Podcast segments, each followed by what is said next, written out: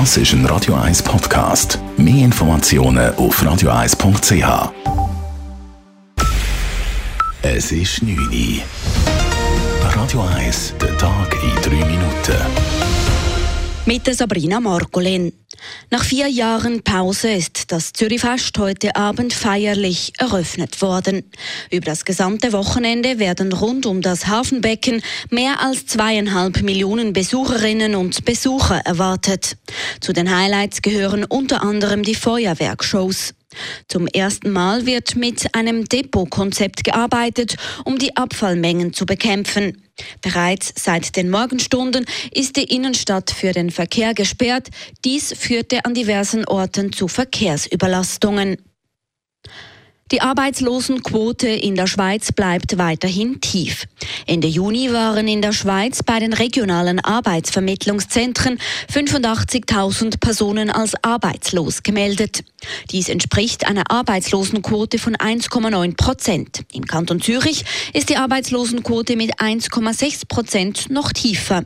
In vielen Branchen würden aber nach wie vor Fachkräfte gesucht, sagt Philipp Kleiser vom Kantonalen Amt für Wirtschaft.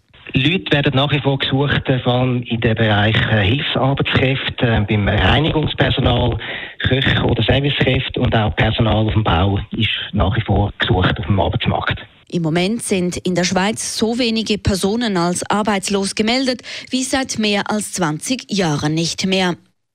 Die Schweizer Verteidigungsministerin Viola Amherd hat eine Absichtserklärung zur Teilnahme am bodengestützten Luftverteidigungssystem Sky Shield unterzeichnet.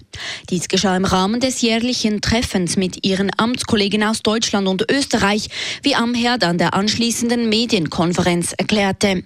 Sky Shield habe zum Ziel, die Luftverteidigung Europas zu stärken, so Amherd. Es geht darum, Beschaffungsvorhaben zur Luftverteidigung in Europa besser zu koordinieren, um Skaleneffekte zu nutzen und die Interoperabilität zu verbessern. Mit dieser Initiative ermöglichen wir Kooperation in der Ausbildung, im Unterhalt und in der Logistik. Wir werden selber festlegen, in welchem Ausmaß wir uns beteiligen wollen. In einer Zusatzerklärung hält die Schweiz wie auch Österreich ihre neutralitätsrechtlichen Vorbehalte fest. Damit wird auch die Teilnahme an internationalen militärischen Konflikten ausgeschlossen. Das UNO-Hochkommissariat für Menschenrechte äußert sich kritisch zu der möglichen Streumunitionslieferung von den USA an die Ukraine.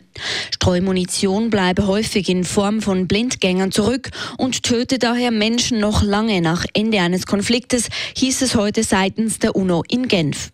Russland und die Ukraine werden aufgerufen, dem Übereinkommen über Streumunition beizutreten. Dieses verbietet Herstellung und Benutzung bestimmter Streumunition.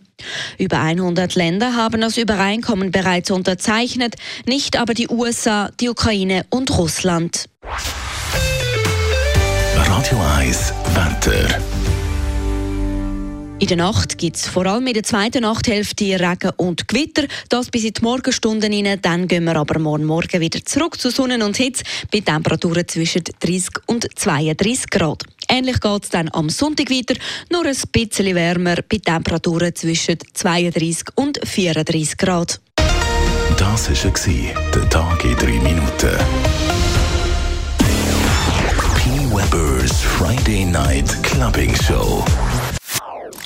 Das ist ein Radio 1 Podcast. Mehr Informationen auf radio1.ch.